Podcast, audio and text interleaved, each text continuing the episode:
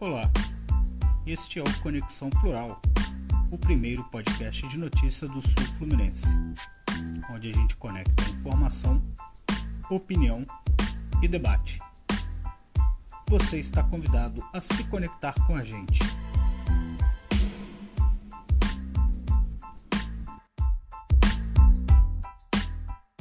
Fala galera, seja bem-vindo, seja bem-vinda ao sexto episódio do Conexão Plural, o primeiro podcast de notícias do Sul Fluminense.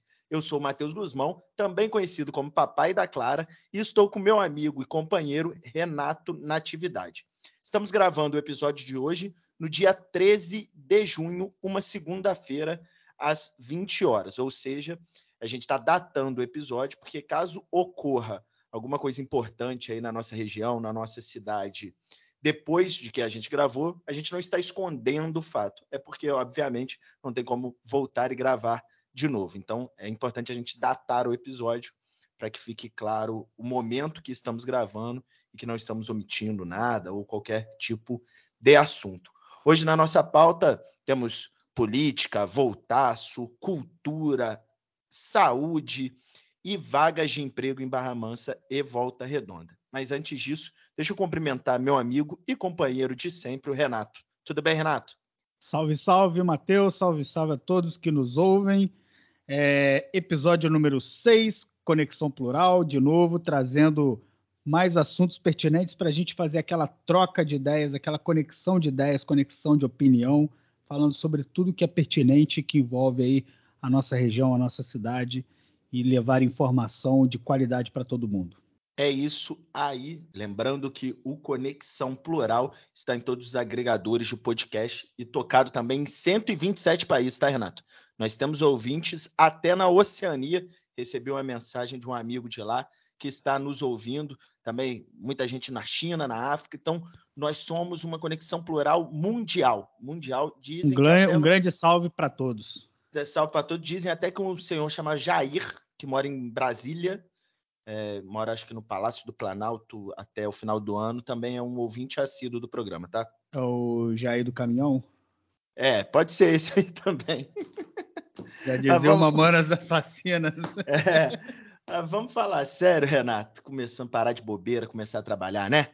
Vamos lá. Renato, é, a Prefeitura de Volta Redonda está contratando uma clínica de saúde privada para terceirizar os atendimentos médicos com especialistas. É isso mesmo. A prefeitura está privatizando o atendimento médico com algumas especialidades. Muitas dessas consultas, por exemplo, já existem na Policlínica da Cidadania, aquela que o prefeito Neto adora é, vangloriar, que fica ali no estádio Raulino de Oliveira. É, com a fila muito grande, de demanda muito grande para consultas com especialistas, a prefeitura então abriu esse edital e a concorrência pública acontece agora, no mês de junho, para contratação de 17.300 consultas.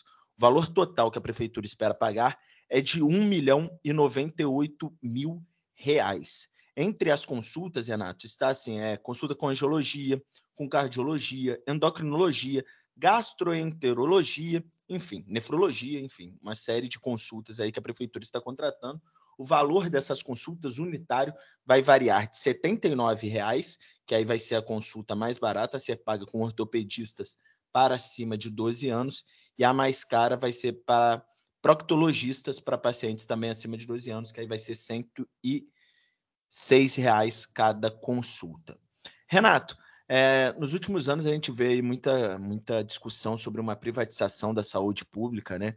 A gente vê o, ex-prefeito Samuca Silva é, buscou colocar nos hospitais públicos, por exemplo, as organizações sociais para tentar pagar mais para os médicos e para os funcionários. A própria Prefeitura de Volta Redonda hoje discute a criação de uma fundação estatal de saúde, que é também para ter um regime jurídico próprio, conseguir pagar mais é, salários mais virtuosos, mais é, salários maiores aí para médicos e demais profissionais de saúde.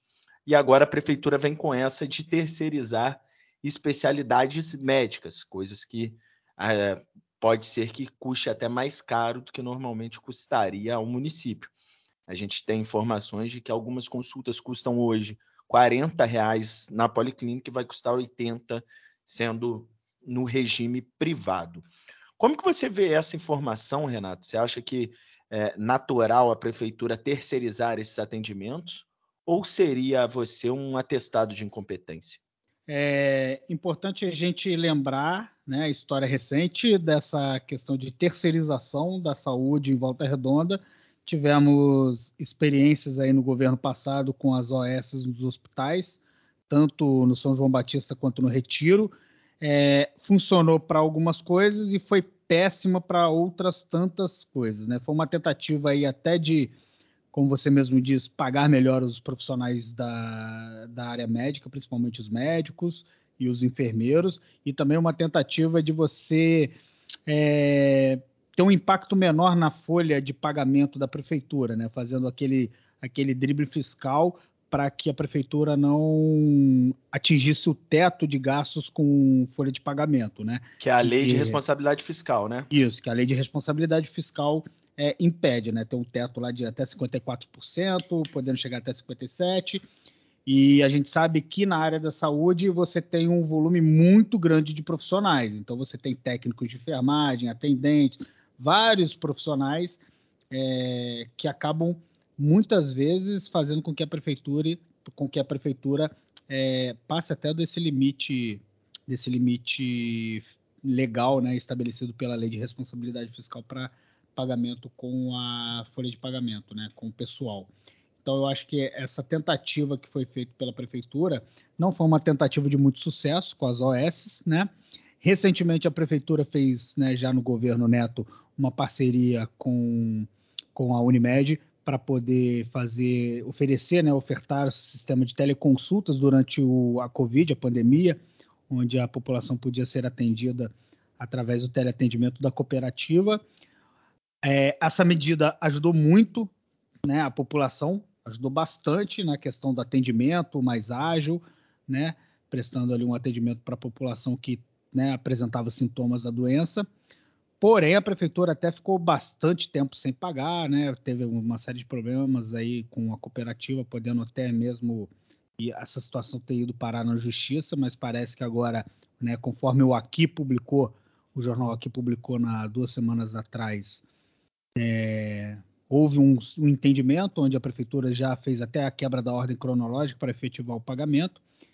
E aí agora lança essa, né, vem com essa, essa, esse projeto aí de terceirizar esses atendimentos, principalmente um atendimento mais especializado. Provavelmente isso, o Guzmão, é realmente é, uma questão de você não ter condições, capacidades, é, capacidade de fazer um pagamento adequado a um profissional, um profissional médico especializado, principalmente dessas especialidades que você falou, na qual a prefeitura se propõe né, a lançar esse projeto, porque são profissionais né, é, mais especializados que, assim, você dificilmente vão parar no serviço público para ganhar o que a prefeitura de Volta Redonda paga. A gente sabe que a prefeitura de, de Volta Redonda, dentre as prefeituras da região, é a que normalmente oferece o menor salário né, para o pro profissional, né, para o servidor público, né, e isso não só na área médica, se você pegar na área de educação principalmente também, você tem uma disparidade é, que às vezes chega até a nascer de 100% em relação ao que é pago em uma prefeitura para o que é pago pela prefeitura de Volta Redonda. Então isso, né, quando a prefeitura lança uma, um chamamento público para contratar médico ou um concurso público para contratar médico com o salário que ela normalmente oferta, cara, ela não vai atrair um profissional especializado, principalmente o cara que tá fazendo uma, fez uma especialização, tem a possibilidade de atender no consultório ou atender numa clínica ou realmente né, fazer um atendimento dentro de um plano de saúde para ficar atendendo no serviço público ganhando um salário que não condiz com o que ele acha no mercado. Então, uhum. é uma total falta de incapacidade né, da prefeitura de conseguir atrair um profissional especializado e com isso a população não tem né, alternativa, né? E aí a única solução que a prefeitura vê realmente é fazer essa terceirização. É uma, para mim, ao meu ver, é uma incompetência da prefeitura de não conseguir ofertar um salário melhor para o médico especializado e aí acaba tendo que é, recorrer a esse artifício que é a terceirização. E aí a gente vai ter que ficar atento a justamente isso, né? É a questão do que está sendo se propondo a pagar. É, e outra coisa, né, Renato? Assim, é, os médicos que hoje atuam dentro da Policlínica da Cidadania irão aceitar receber menos do que esses que vão fazer é, as consultas numa clínica privada? Sem então, dúvida assim, nenhuma que isso pode... vai gerar uma série de, de, de problemas. No mínimo, né? no mínimo ruídos, né? E a gente não sabe como que vai ser o futuro da policlínica.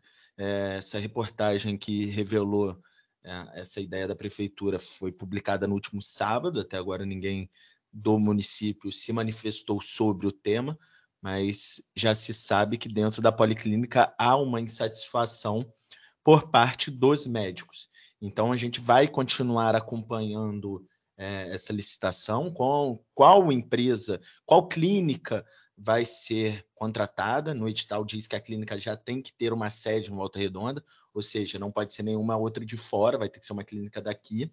E aí a gente vê se, quando sair o resultado, a gente vê se realmente a clínica tem possibilidade de receber essas consultas, como será feita a marcação delas, se vai ser pelo CIRSEG, se não vai. CIRSEG, para quem não sabe, é um sistema que regula é, a fila de espera na saúde pública, até para que não tenha jeitinhos políticos aí em período eleitoral encaixando gente para ser atendida. Enfim, muita Isso é coisa. É fundamental para ver como que vai ser essa, esse encaminhamento, né? Se vai, já vai respeitar a fila de quem já está no CISREG, né? Ou se vai se criar uma nova fila é, de espera para dos pacientes. Isso é fundamental. E, cara, é, vai ter que se realmente buscar instrumentos de fiscalização muito adequados para que a gente não tenha é, uma precarização desses atendimentos, que é possível Exato. de acontecer. Né? É isso aí.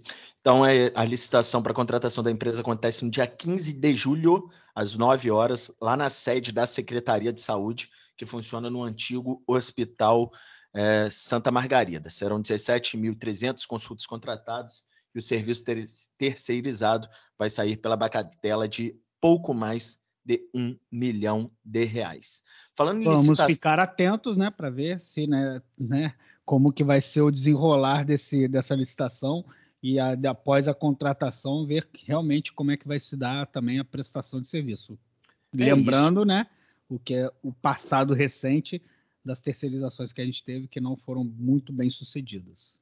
É isso aí caminhando falando sobre licitação, Renato. Você tem informação importante para a gente de uma construção de uma pista de skate, é isso mesmo? Exato, mas vamos é, fazer assim um, um, breve retrospecto, né? Uma, uma breve retrospectiva da, da, da situação da, dos fatos. Você lembra, o Guzmão, de Volta Redonda ter anunciado a construção do primeiro mercado né, municipal público, né?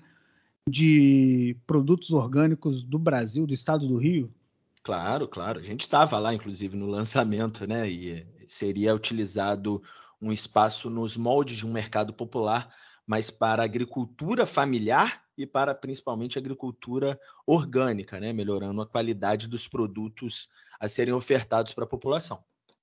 Pois é, a, o lançamento, né, o início das obras se deu em fevereiro de 2020 pouco antes da pandemia, as obras foram iniciadas, foram, foi feito todo o projeto de fundação para a construção do primeiro mercado orgânico público no estado do Rio de Janeiro, né, um dos primeiros do Brasil. É, toda a parte de fundação foi feita, terraplanagem, a preparação do solo, a preparação da base né, para a estrutura desse mercado orgânico foi feito. Um investimento total da ordem de 400 mil reais com verbas do Ministério da Agricultura, Pecuária e Abastecimento, que foi destinado à Volta Redonda e foi recebido pela Prefeitura de, do município. O projeto que foi lançado com participação, inclusive, da Associação dos Produtores Rurais Familiares da, de Volta Redonda, Barra Mansa, era um projeto que é, procurava aí criar um, um, um ciclo vertiginoso de, de, né, de incentivo à agricultura familiar, como você mesmo disse, né, ofertando aí produtos livres de agrotóxico para a população a preços acessíveis, né, fazendo aí uma movimentação desse, desse, desse setor tão importante. Porém, esse produto, esse projeto com a pandemia acabou suspenso, né? O, a, a obra que foi iniciada ela acabou sendo, sendo suspensa com a pandemia. Aí veio a troca de governo, a obra não foi reiniciada. E, para nossa surpresa, agora a prefeitura lançou um edital, né? Que eu vou ler o objeto desse edital, né? O edital de licitação, tomada de preço número 30/2022, processo 2033 de 2022 da Secretaria Municipal de Infraestrutura. O objeto desse edital é a contratação de empresa para obra de construção de pista de skate e remodelação da Praça da Chaminé bem como a demolição das construções existentes sobre o, via, sobre o viaduto Nossa Senhora das Graças, inclusive o quiosque Medina e construção de praça sobre o viaduto Nossa Senhora da, das Graças do bairro Aterrado. Valor estimado para este projeto: R$ 764.712. Pois bem, então a proposta da prefeitura é, no local onde hoje existem vários quiosques ocupados por é, é, microempreendedores individuais e o local onde estaria sendo erguido esse mercado municipal de orgânicos, então a proposta da prefeitura é transformar todo esse espaço agora numa praça com uma pista de skate para utilização da população, ou seja, transformar hoje é, o viaduto Nossa Senhora das Graças, aquela área em, né, debaixo do viaduto, que hoje tem uma destinação, vamos dizer, socioeconômica, principalmente para pessoas que, né, é, microempreendedores individuais, pessoas autônomos que estão ali já há muito tempo vendendo coisas, produtos, né? ocupando aquele espaço com, seu, com autorização de utilização, ou seja, remover todas aquelas pessoas, todos aqueles quiosques, transformar aquela área numa praça, numa pista de skate e acabar de vez com o projeto de construção do mercado municipal de produtos orgânicos que foi iniciado no governo passado. Então, essa proposta, essa, essa licitação que estava marcada para acontecer no último dia 9, no dia 9 de junho, agora mais famoso como semana passada. Então, os editar, a licitação foi lançada no dia 9, porém acabou né, não tendo nenhuma empresa interessada nesta obra. Ou seja, a, a, ata de reunião foi publicada essa semana pela prefeitura, na, no final da semana passada, pela prefeitura, dizendo que não houve né, é, nenhuma interessada no projeto, então vai ser novamente lançado o edital, remarcada essa licitação, para que a prefeitura então dê continuidade a esse projeto. Mas, Renato, pois não. Imagino que isso tenha sido divulgado previamente para a sociedade saber o que, que vai acontecer ali, né? E aí são, né? Eu acredito assim. Você viu alguma coisa sendo publicado sobre isso? Não, mas eu nem sou jornalista, eu nem fico tão antenado às notícias. Às eu também assim. nem fico não, muito, muito ligado nisso. Confesso que não vi absolutamente nenhuma informação. Então, é, são perguntas não. pertinentes que cabem a gente fazer aqui. Primeiro, né, onde foi parar os 400 mil reais recebidos pela Prefeitura do Ministério da Agricultura para a construção do mercado de orgânicos? Exato. Você pode ter perdido esse recurso por não ter cumprido a, a, o prazo da obra, por exemplo. Isso muitas vezes é comum acontecer.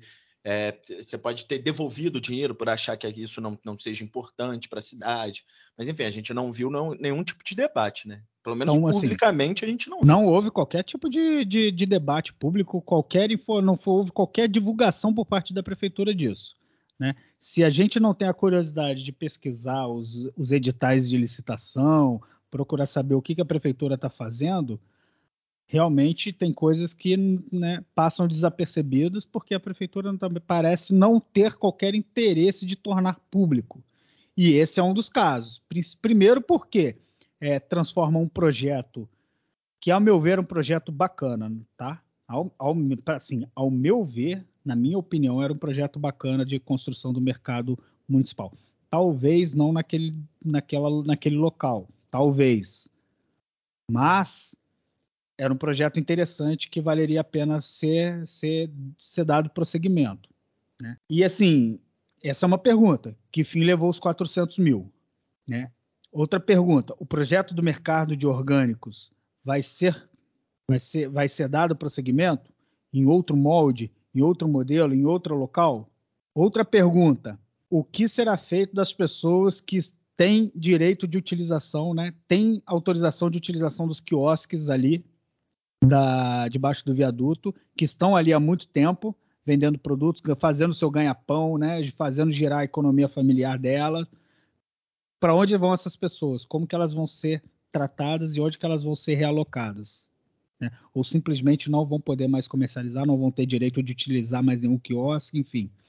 É, inclusive, o que me chamou a atenção, o, o Guzmão, foi que o edital, no objeto, ele, tra ele tem na, no objeto a seguinte frase: inclusive o quiosque Medina. Que, para quem não sabe, Medina, é, se eu não me engano, é aquela lanchonete que foi construída recentemente com autorização da prefeitura, onde o proprietário ele teve autorização, fez uma obra ali, gastou dinheiro próprio para poder utilizar uh, o espaço e agora vai ter o seu quiosque, a sua lanchonete demolida para a construção desse projeto de praça, passeio público e pista de skate ali debaixo do viaduto. Então, o que, que vai ser feito dessas pessoas que estão ali, desses trabalhadores, desses nessas pessoas que estão ali tentando fazer ali ganhando seu dinheirinho de forma honesta? É, por sorte ou, ou não, né?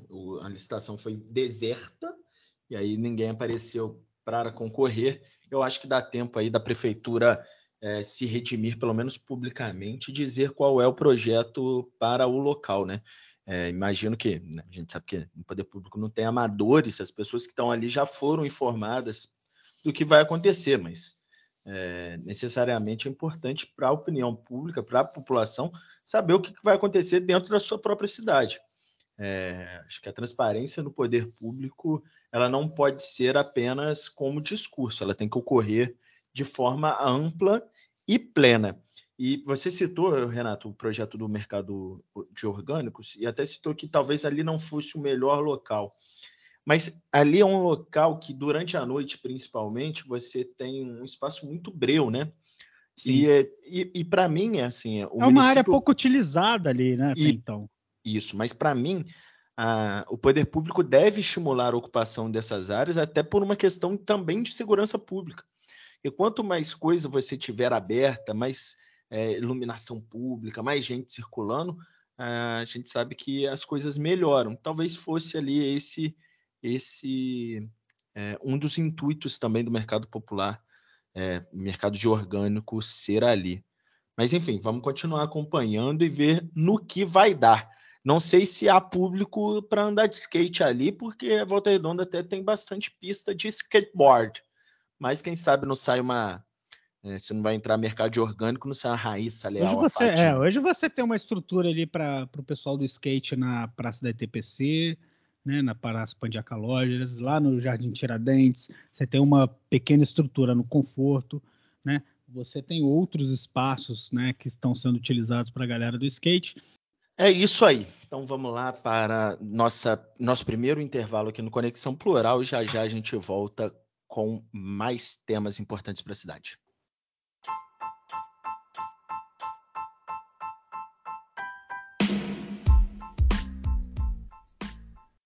De volta para o segundo bloco do Conexão Plural, primeiro podcast de notícias do Sul Fluminense. Agora vamos falar um pouco sobre economia. Na semana passada, o Ministério do Trabalho divulgou os dados sobre o mercado de trabalho em todo o território nacional. As informações fazem parte do Cadastro Geral de Empregados e Desempregados, o popular CAGED. Nas duas principais cidades da região sul fluminense, é, os dados foram diferentes. Barra Mansa teve saldo positivo na geração de empregos, enquanto Volta Redonda perdeu vagas. Os dados são referentes ao mês de abril. Barra Mansa teve um saldo positivo, Renato, de 190 contratações formais. Foram 1.059 admissões contra 869 desligamentos. Aí você pega o número de admitidos e o de desligamentos e dá aí o saldo e aí deu saldo positivo de 190 contratações. O setor que mais gerou empregos lá em Barra Mansa foi o de serviços, seguido por comércio. Já em Volta Redonda, os dados foram negativos. O mercado de trabalho na cidade do Aço teve um fechamento de 143 vagas. Ao todo, foram 2.476 admissões contra 2.619 desligamentos. O setor que teve pior desempenho foi o de indústria, né? Que aí seria aí da Companhia Siderúrgica Nacional e empresas que fazem parte da cadeia do aço, principalmente, tiveram fechamento de 283 vagas. É, o comércio também teve saldo negativo de 13 oportunidades e o setor que mais teve, é, que mais abriu oportunidades de trabalho foi o de construção civil, com 121 é, vagas criadas. O estado do Rio de Janeiro também teve saldo, é, por sua vez, né, teve saldo positivo. É, em todo o estado foram gerados 22 mil vagas de trabalho. A cidade que alcançou é, melhor resultado foi a capital, Rio de Janeiro, com 12 mil vagas criadas. Depois Niterói, com 1.187. Campos de Goitacás, com 1.093. Duque de Caxias, com 1.050. E Macaé, com 970 oportunidades de trabalho. Está aí nas duas cidades, tanto Volta Redonda quanto Barra Mansa, no ano tem saldo positivo é, na geração de emprego, mas esse mês aí Volta Redonda teve uma pequena retração em seu mercado de trabalho. E aí, Renato, eu te faço aquelas perguntas que são de concurso público, né? Ou não, mas acho que está na hora de Volta Redonda começar a diversificar um pouco o seu mercado de trabalho, né, cara? Pô, Volta Redonda, ela cada vez mais vai concentrando a sua economia na, nos serviços e no comércio. E vai dependendo também cada vez mais da, do serviço público, né? Que é pô, algo que você tem que tentar evitar ao máximo, porque a gente sabe o quão sensível é. Você sabe quanto que é né, tão delicado você né, ter a sua economia tão dependente de mercados tão sensíveis quanto esse. Na verdade, sim, no Brasil hoje em dia todo mercado está sensível a qualquer coisa, né? Diante de toda a situação política econômica que a gente vem enfrentando aí nos últimos anos. E se não bastasse você ter essa questão do, da perda, né, da diminuição da geração de, de empregos formais, você tem também ah, o impacto na geração de empregos formais de é, alta, alta qualificação, né? Que são aqueles empregos onde você é, onde o trabalhador ganha mais, principalmente, né? Você tem cada vez mais é, o subemprego fazendo parte do dia a dia da população. E eu estava até puxando aqui a pesquisa que foi divulgada pelo IPEA na semana passada, mostrando que os rendimentos habituais reais médios do trabalhador brasileiro teve queda de 8,7% no primeiro trimestre de 2022, em comparação com o mesmo trimestre de 2021, é, sendo assim o quarto trimestre consecutivo de queda interanual na renda média do trabalhador brasileiro, ou seja, além de tá, a gente dá, além da gente estar tá gerando menos emprego, a gente está gerando emprego com a renda média cada vez mais baixa, assim. O trabalhador está ganhando cada vez menos, o poder de compra está caindo cada vez mais. Exato, a gente tem aí pela primeira vez é, desde o período da redemocratização, né, que um governo vai terminar com salário mínimo tendo um poder de compra menor do que quando assumiu, né? O poder de compra junto é, com o salário mínimo vai ser menor. Né, exato. A renda média, né, segundo essa pesquisa aqui, o Pesquisa Nacional de Amostra de Domicílios Contínuos, né, a PNADC do, do IPEA, a renda média habitual real de R$ 2.548 no primeiro trimestre de 2022 é, que foi registrado pela pesquisa e é, segundo a pesquisa, né, muito uma, uma, uma queda de renda efetiva, né, de 2,5 de 8,5% também em relação ao primeiro trimestre de 2020, ou seja, se comparado com os dois anos anteriores, foram dois, foi um período de queda em relação aos dois períodos anteriores analisados. Então, assim, é, é é preocupante.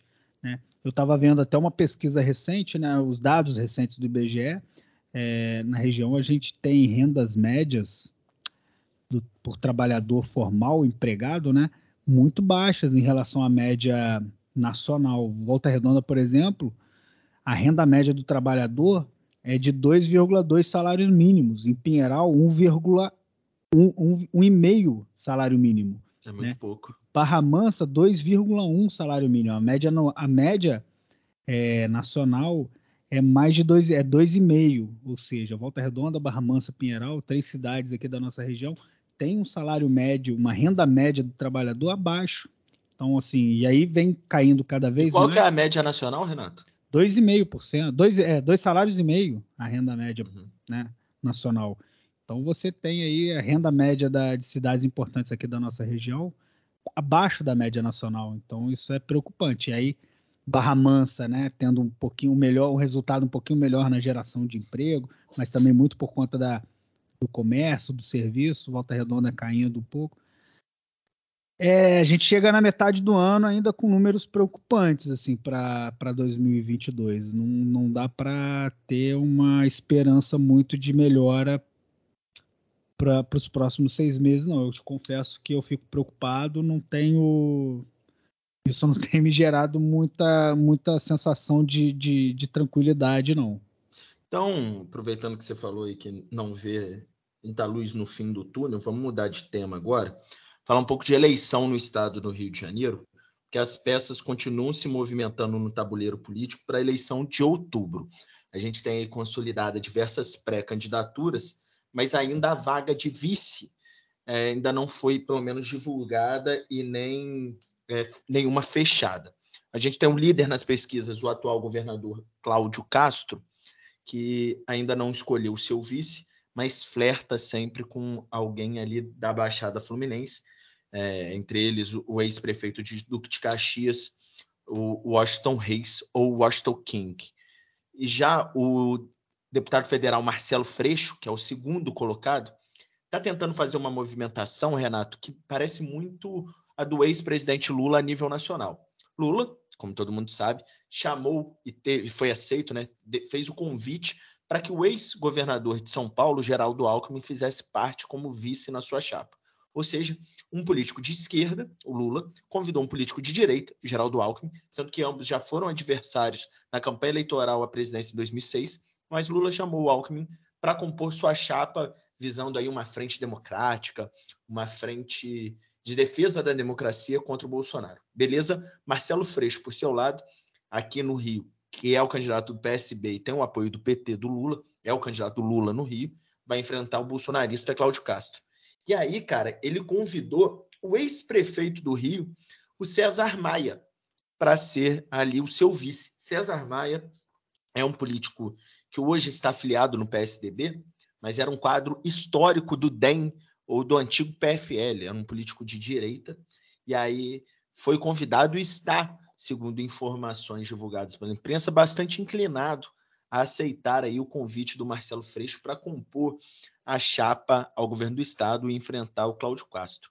A ideia aí do Marcelo Freixo é se passar para a sociedade, para os eleitores, que não é um radical de esquerda, como muitas vezes ele é identificado e como é, ele quer ele quer virar o, o, moderado de centro, né, para tentar aí, né, tentar equilibrar aí as forças.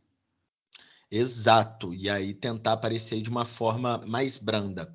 E aí, nesse meio caminho, existe um player político que chama-se Eduardo Paes, prefeito da cidade de São é. Sebastião do Rio de Janeiro.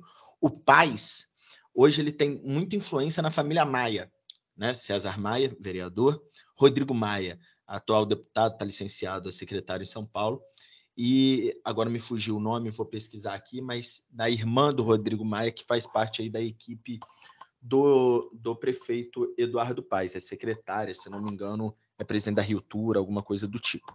Mas enfim, Eduardo Paes não quer que a família Maia apoie o Marcelo Freixo, nem né? ele disse que vai apoiar o Marcelo Freixo.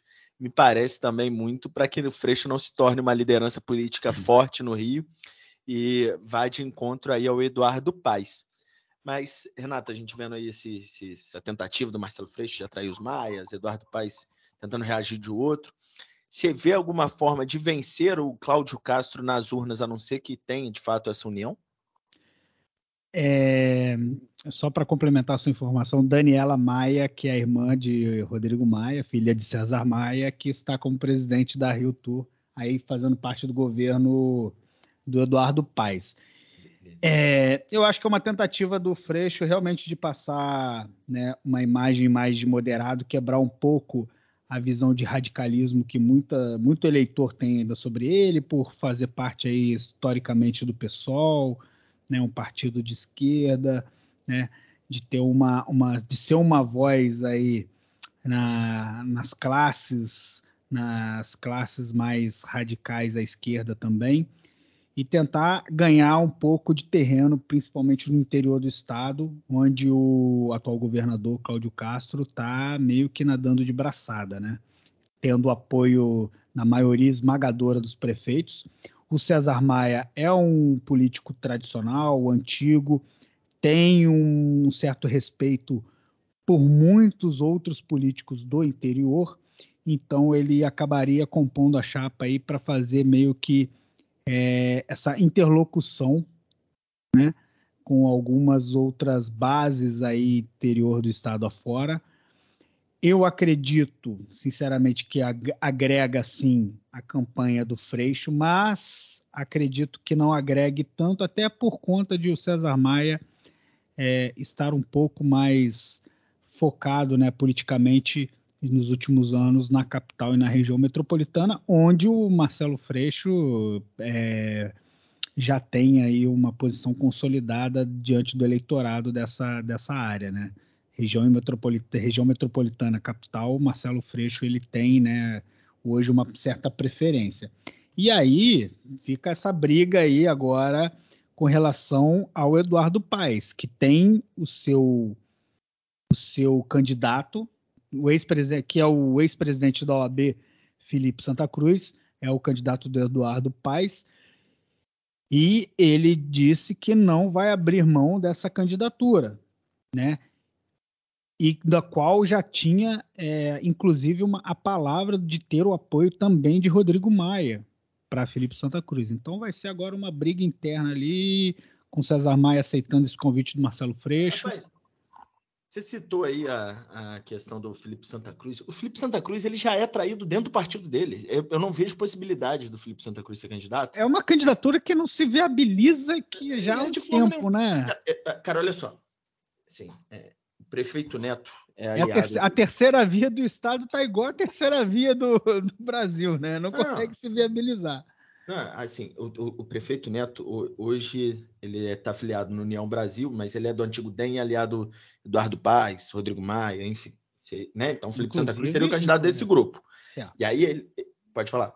Não, é, inclusive, o, o Neto ele tem uma proximidade muito grande com o Rodrigo Maia, né?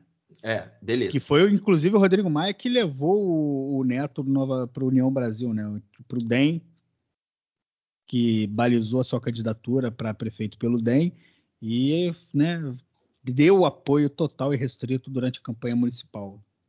É, e aí, o que, que acontece? O Neto já disse que não vai apoiar o que o Felipe Santa Cruz é candidato a, a governador. Quem é o candidato dele é o Cláudio Castro, que está derramando milhões de recursos públicos aqui em Volta Redonda. E aí, o Neto conseguiu colocar no PSD do Eduardo Paes, PSD de Felipe Santa Cruz, seu irmão, Munir Francisco, ex-secretário da SMAC, e o ex-deputado federal, o Delei. Os dois, então, estão no partido que, em tese, tem a pré-candidatura do Felipe Santa Cruz. O que, que os dois disseram? Que também vão apoiar o Cláudio Castro, inclusive com o aval do Eduardo Paes. O Eduardo Paes teria sido é, inf, é, informado da intenção de Munir, Delei e Neto de apoiarem o Cláudio Castro e que teria tido o aval do Paes. Beleza, pode apoiar. Ou seja, se dentro do próprio partido, se o presidente estadual do partido, que é o Paes, banca a candidatura do Felipe Santa Cruz e libera seus filiados a trabalhar para outro candidato, essa candidatura não é séria, né? Para mim, essa, mim, essa candidatura já subiu no telhado. Felipe Santa Cruz, é, ao meu ver, não tem qualquer condição de tentar levar essa candidatura adiante, diante de tudo que tem acontecido. E até porque ele realmente, hoje, ele não tem, né, um conhecimento do eleitorado que lhe garanta uma quantidade de votos suficiente para ele brigar ali, inclusive com o terceiro colocado hoje nas pesquisas, que é o ex-prefeito de Niterói, Rodrigo Neves. Então, assim, é, é uma candidatura, ao meu ver, já fadada ao fracasso antes mesmo de ser oficializada. Eu acredito que é, essa campanha ela vai ser né, é, uma briga intensa entre Marcelo Freixo e Cláudio Castro, Rodrigo Neves tentando correr por fora e talvez, quiçá, Antony Garotinho tentando viabilizar sua candidatura, né, pelas vias legais, porque perante a, a, legislação ele estaria impedido pela lei da ficha limpa, né, estaria inelegível até 2029, mas ele garante que pelas mudanças né, da legislação recente ele consegue viabilizar sua candidatura. Aguardemos.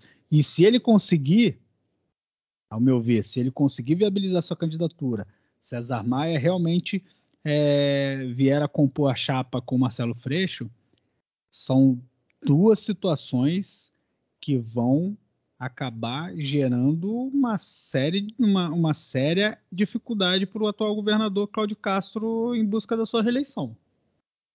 É isso aí, vamos ver como vai caminhar, como vão caminhar as coisas. Eu quero é ver sangue.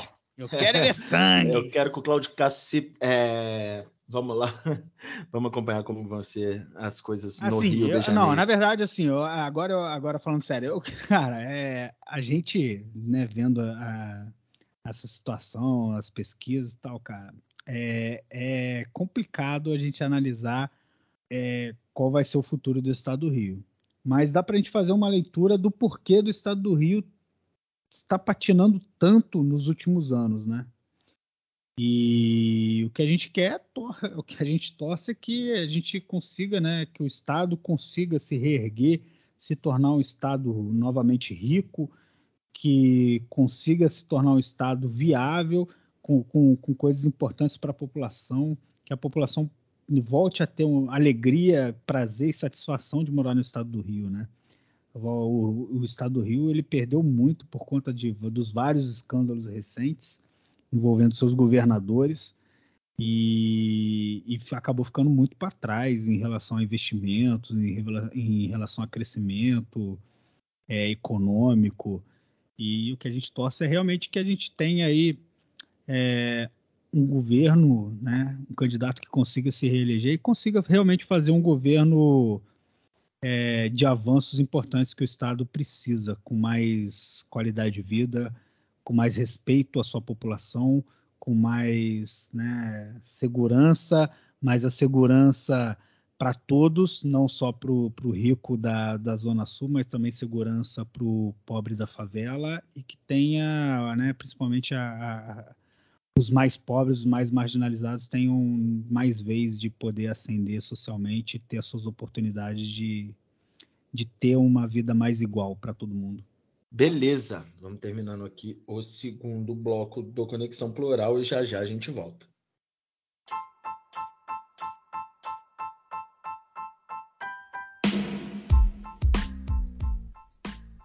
Estamos voltando aqui com o terceiro bloco do Conexão Plural, né? Já falamos sobre política, falamos sobre economia, sobre investimentos públicos, e a gente vai voltar a falar aqui de um problema que a gente abordou no episódio número 4, se eu não me engano, que foi em relação ao transporte público de Volta Redonda. Então, só para é, dar prosseguimento a essa importante pauta, o Matheus, o vereador Jari, que estava fazendo aquele levantamento público, né, um abaixo assinado para a população participar, né, dando a sua opinião sobre o, as empresas de ônibus de Volta Redonda, o Jari ele anunciou que ele alcançou mais de mil é, assinaturas no seu abaixo assinado. Né? Então, é, ele até repercutindo, repercutindo um pouco do que a gente falou, abordou aqui, ele voltou a falar essa semana sobre a situação do transporte público municipal, né? Falou, voltou a falar que ninguém aguenta mais, que a gente não aguenta mais, isso é verdade, a população de Volta Redonda não aguenta mais esse transporte caótico que a gente vê hoje em dia, no dia a dia aí da cidade. E aí, eu acho importante, de repente, a gente tentar fazer um bate-papo com o Jari. O que, que você acha? Para a gente ouvir o dele, né? Já que ele hoje é uma, é uma voz meio que isolada hoje né, no poder legislativo, no poder público municipal, é, se levantando contra essa situação do transporte público. E aí até ouvir dele qual a percepção, o que, que ele tem né, captado né, junto a essa, junto à população, né, em relação a essa, essa, esse abaixo assinado, essa participação popular que ele vem buscando. É isso aí, vamos tentar conversar com o Jari sobre, é, para isso ser o programa da próxima sexta-feira, para a gente falar um pouco de transporte público, que é importante para caramba. É uma pauta que não deixa de ser é, temas aqui no Conexão Plural, que infelizmente passa ano, entra ano, passa governo, sai governo, os problemas de transporte público na nossa querida cidade do Aço não mudam, né? Então fica aí nosso convite público para o vereador Jari, para a gente falar sobre dar uma uma satisfação para a população em relação ao transporte público aí de Volta Redonda, tá ok? E por falar em Volta Redonda, né, o Voltaço, né, o Voltaço, nosso grande Volta Redonda Futebol Clube, está na final, né, na final da segunda da Taça Santos Dumont. É isso mesmo? Rapaz, você falou com uma empolgação tão grande que eu achei que era uma final da Copa do Brasil. Copa Santos Dumont Não, é, a primeira, Santos é, a Dumont. é o primeiro turno da Série B do Campeonato Carioca. Puta isso é merda. muito importante. O Voltaço está na final do primeiro turno da segunda divisão do Campeonato Estadual. Então, após o empate colaria na semifinal, né? O Voltaço então vai fazer a grande decisão do primeiro turno contra o Macaé. O Macaé será o adversário do Voltaço na decisão do primeiro turno da segunda divisão do campeonato estadual. Né? E o Voltaço também vai bem na, na Série C do Campeonato Brasileiro.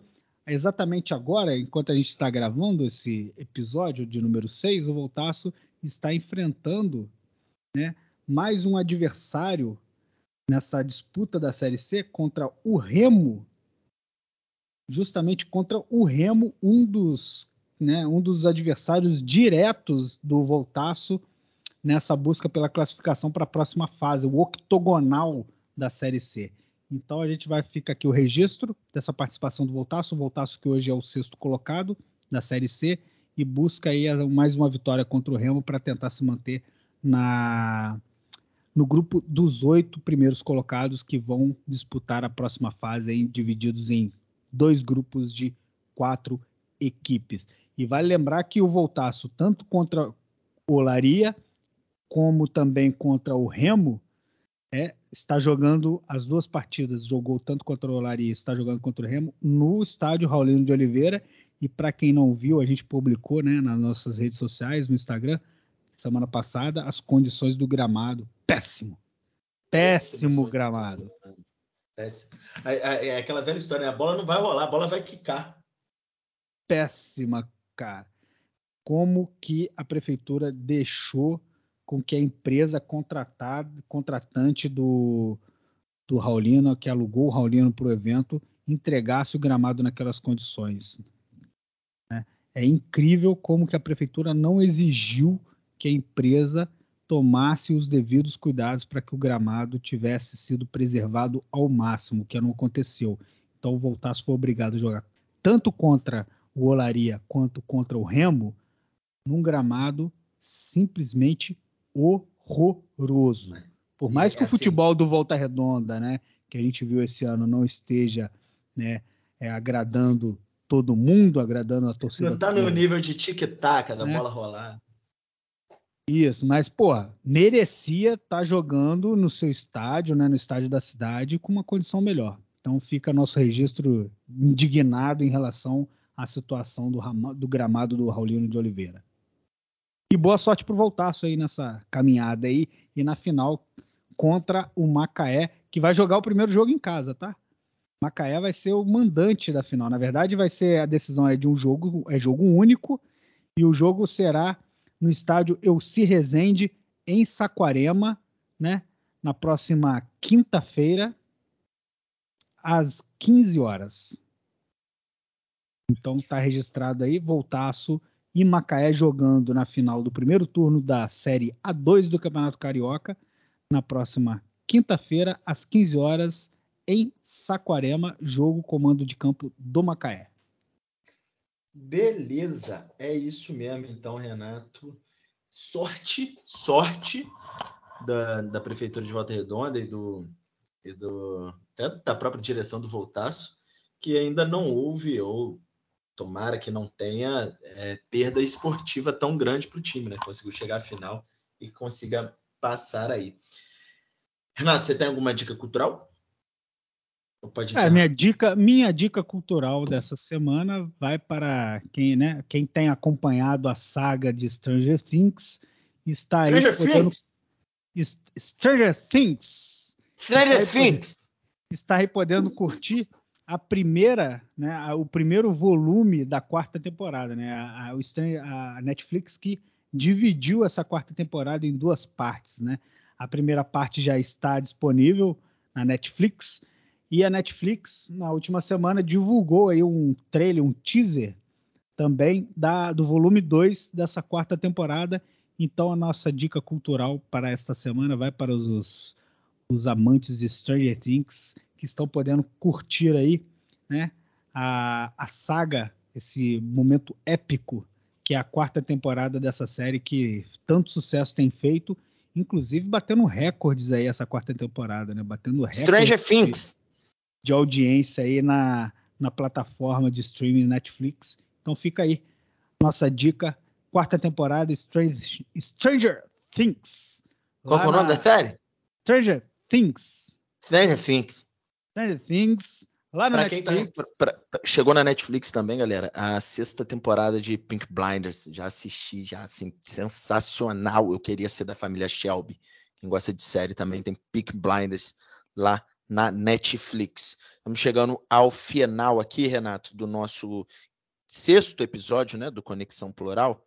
Eu queria dedicar o programa de hoje, se assim me permite, ao jornalista Dom ao jornalista Dom Phillips e o indigenista Bruno Pereira, que ainda seguem desaparecidos aí nessa segunda-feira, mas as chances de estarem com vida são praticamente zero. Então, no exercício de suas funções e na, na busca de, de, de, uma Amazônia melhor, de uma floresta melhor, de combate ao crime organizado que toma conta da floresta, de várias partes da floresta, com tráfico de armas, tráfico de drogas, garimpo ilegal, pesca ilegal, enfim. Os dois podem ter sido vítimas disso. Muita gente dizendo, inclusive o presidente da República, que a culpa pode ter sido deles próprios, as vítimas é, terem sido terem, terem culpa nisso, por terem, entre aspas, se arriscado. Não, eles estavam no exercício de seus ofícios. E aí, para encerrar o programa, depois do abraço do Renato, vocês vão ficar com a música Solo le pido a Dios, de Mercedes Sosa, cantora argentina, que diz que eu só peço a Deus que a dor não me seja indiferente, que a gente então entenda que o que aconteceu na Amazônia não é algo natural e a dor das famílias que perderam é, seus entes queridos no exercício de seus ofícios também não pode ser indiferente. Beleza, galera? Grande abraço a todos. Na sexta-feira tem episódio. Valeu, Renato. Valeu, Matheus. Um grande abraço à família de Dom Felipe, de Bruno, e que todo mundo né, continue orando para que a vida dessas, dessas duas importantes figuras esteja preservada e que realmente a gente mude muita coisa nesse Brasil né, e que o trabalho dos jornalistas e das pessoas que buscam, principalmente, atuar em prol das populações né, é, mais sensíveis, mais vulneráveis, e que essas pessoas consigam é, exercer o seu trabalho de forma mais segura. Né, elas estão lá fazendo um trabalho muito importante e que os governos eles consigam dar mais segurança para essas pessoas que estão fazendo o trabalho é, de dar mais dignidade para essa parcela da população brasileira, dessa parcela de brasileiros que estão que são tão perseguidos e tão massacrados. Então, nosso abraço aí para a família de Dom Felipe e de Bruno, indigenista da FUNAI, que estão desaparecidos. Grande abraço, até o próximo episódio, Conexão Plural. Sempre uma satisfação estar aqui falando com vocês.